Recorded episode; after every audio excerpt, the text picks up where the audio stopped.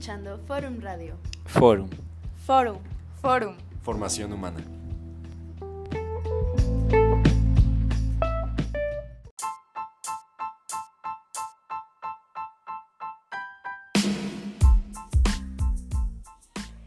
Hola, bienvenidos una vez más a Forum Radio.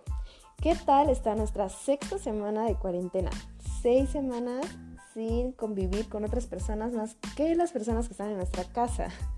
Es por esto que quiero tomar este podcast con un tema especial. Está especial para épocas de crisis. Yo sé que convivir con otras personas es todo un tema en general. Y bueno, ahora que tenemos que convivir un 24/7 con esas personas, pues es muchísimo más amplio, ¿no? Este podcast se llama Cómo sobrevivir a mi familia y es principalmente cómo tener una comunicación efectiva. Porque considero que uno de los principales problemas que tenemos como sociedad y pues claro como familias, como grupos de personas, es el hecho de que no tenemos una comunicación efectiva. Es, no sabemos comunicar ideas, no sabemos hacer que la otra persona nos escuche y no sabemos cómo indicar el momento y la forma adecuada en que quiero que me escuchen, en que quiero que me entiendan, ¿no? Y claro, también tenemos que reconocer que a veces nosotros como personas pues no sabemos escuchar o no sabemos cómo entender estos mensajes que nos están dando. Al ser este un especial para pandemias, nos vamos a enfocar un poco más en las tensiones o en el enojo, que es como una de las emocionalidades que más surgen a partir de los conflictos sociales.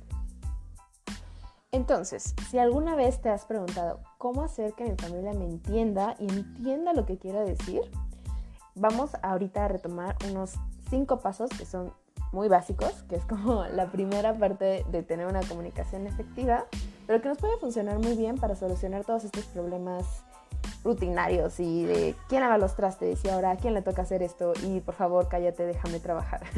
Como todos esos conflictos que de alguna u otra manera pues salen a flote por la causa de tensiones.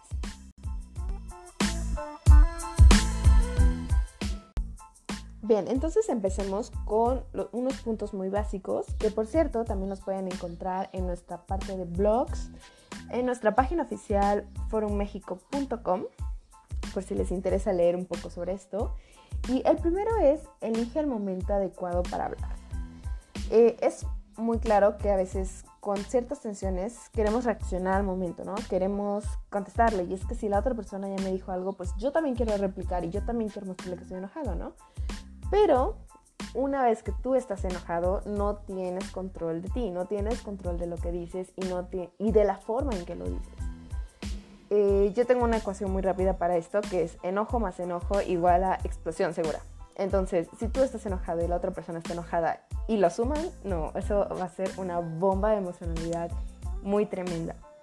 Entonces, elige un momento, ¿no? O sea, si algo te molesta, solo entiéndete a ti, porque sé que cada persona es diferente. ¿Cómo me puedo tranquilizar? ¿Cómo puedo hacer que mi, que mi enojo no sea el que hable por mí? Y una vez que yo esté tranquilo y haya exactamente detectado qué es lo que me molesta, pues entonces intento iniciar un diálogo con otra persona.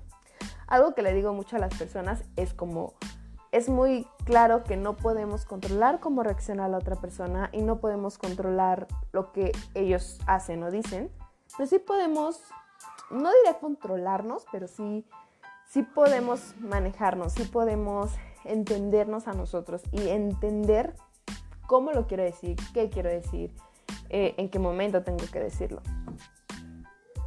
Nuestro segundo punto es elige las palabras adecuadas. Cuando estoy bajo una emocionalidad es muy común que yo, reaccione ante eso y que empiece a decir de forma que tal vez no está muy clara eh, y enredada y que tal vez ni siquiera yo me entiendo. Incluso, por ejemplo, yo como persona, si me enojo, empiezo a llorar porque me desespera el no poder explicarme, el no saber es hacerle entender a la otra persona qué es lo que tanto me molesta. Entonces, para mí, empezar a llorar y una vez que empiezo a llorar, pues no, todo lo que yo intente decir es inaudible, inentendible. Entonces, una vez una maestra, y yo dando mis una vez una maestra eh, me dijo que probara con una frase que empieza así. Cuando tú haces tal cosa, haces que me sienta de tal manera. Por lo que te pido que y haces una petición, ¿no? Esa es como una frase muy básica y eh, pues la verdad es que lo intenté. Una vez eh, con mi papá estaba como discutiendo porque él no me dejaba hablar, yo intentaba exponerle un punto y él como que me replicaba y me replicaba, entonces como que no me dejaba, pues sí, eh, expresarle lo que sentía, ¿no? O sea, así como yo también quiero hablar, déjame hablar. Y entonces me acordé de esta frase y dije, ok, lo voy a intentar, voy a ver qué tal sale.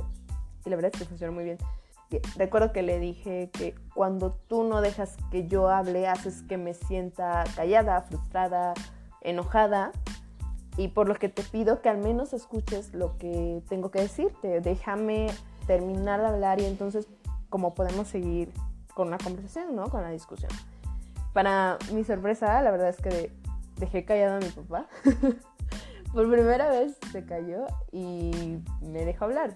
Quedó callado yo seguía hablando, dejé de, decir lo que tenía que decir y entonces como que pudimos seguir. Entonces realmente les recomiendo mucho esto. Entonces la, la vuelvo a repetir, es cuando tú haces o dices tal cosa, haces que me sienta y pues pon la emocionalidad que te hace sentir.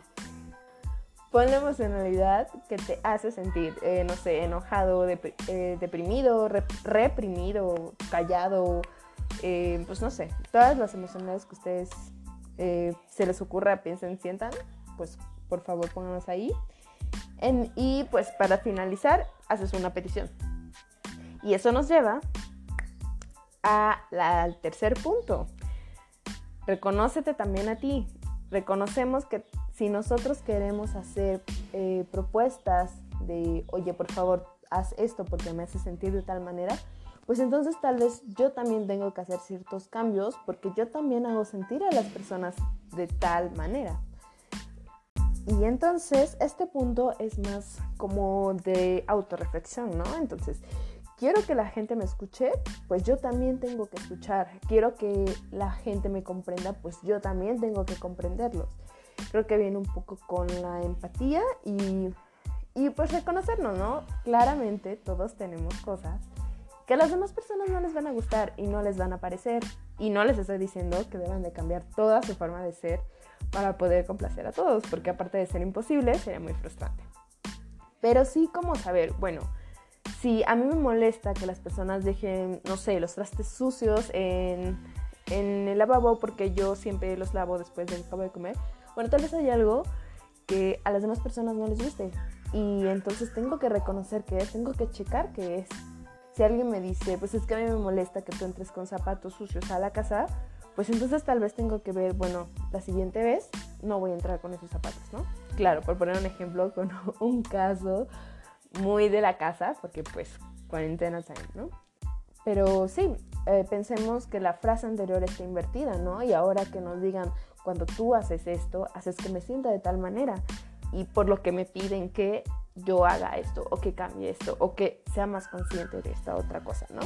Entonces, sí, ¿qué voy a hacer yo para mejorar mi relación también? Porque una relación lleva a dos personas y si una de las dos partes no da lo suficiente, pues entonces esa relación no funciona. Y complementando este otro punto, el número cuatro es llega a acuerdos. Eh, creo que tiene que ver mucho con justo esto que estoy diciendo, de como una persona pone de su parte, otra persona pone también de su parte, ¿no? Y hay que ser muy ágiles, hay que ser muy estratégicos a la hora de decidir qué batallas quiero perder, por así decirlo, ¿no? No vamos a hacer que las personas cambien por completo, eso es imposible, y nosotros tampoco vamos a cambiar por completo. Pero sí puedo mm, aceptar ciertas batallas y tal vez ganar en, otras, ¿no? Como qué cosas me molestan más y qué cosas puedo decir, mm, bueno, está bien, ¿no? Esta te la, te la paso, pero por favor esta otra no, porque esta otra sí me importa mucho, sí me impacta mucho, sí me afecta mucho. Entonces, ¿qué batallas elegirían? ¿Qué están dispuestos a acceder y qué cosas en definitivo no están dispuestos a acceder? Pero todo es cuestión de una negociación. Punto número 5 no guardes tus emociones. Eh, una cosa es poder evadir como las situaciones de tensión que en ese momento nos están afectando y que si no quiero responder de mala manera, pues me calmo y después regreso y hablo con esa persona. Pero otra muy diferente es tratar de decir como, bueno, no voy a hacer nada, me, voy a callar, me voy a contener esta emoción y, este, y ya, ¿no? Voy a hacer como si nada pasó. Error, error número uno que hacemos todas las personas tratando de evitar conflictos. Evitamos esas emociones que tenemos. Y entonces, si hoy me enojé porque alguien dejó una cuchara sucia, mañana tal vez me enoje que alguien dejó un plato. Y la cuchara más el plato, más cada cosita que vayan haciendo las demás personas, me va entrando y se queda en mí. No se libera. Las cosas no pueden ser liberadas si no las decimos, las escribimos, las dibujamos, las bailamos, las gritamos, las expresamos, vaya. ¿No? O sea, las cosas siempre se quedan dentro de nosotros. Y recuerdan la primera ecuación que les dije donde era enojo más enojo, explosión segura.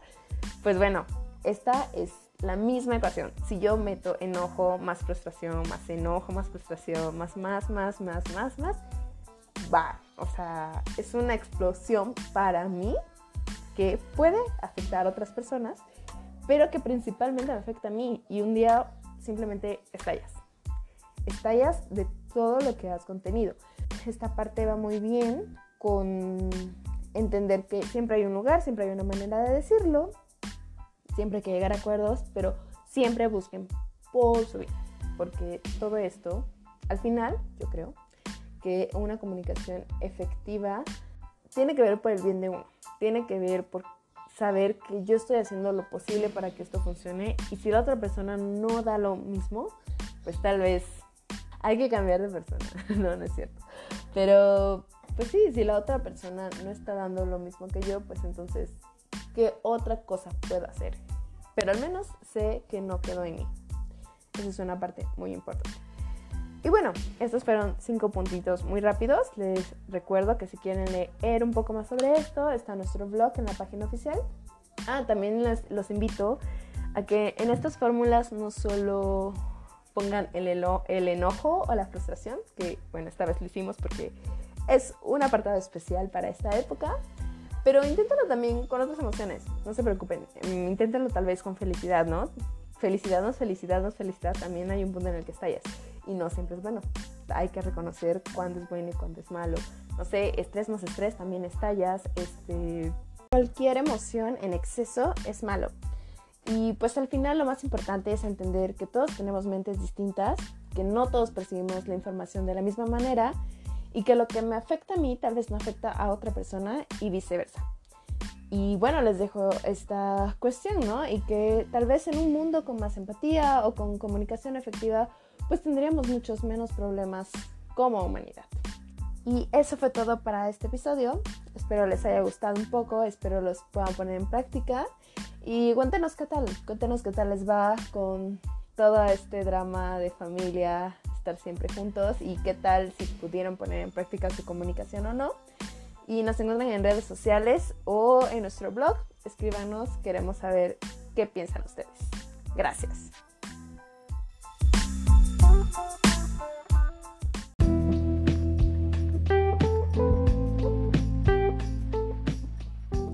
Gracias por escuchar Forum Radio. Forum. Forum. Forum. Formación humana.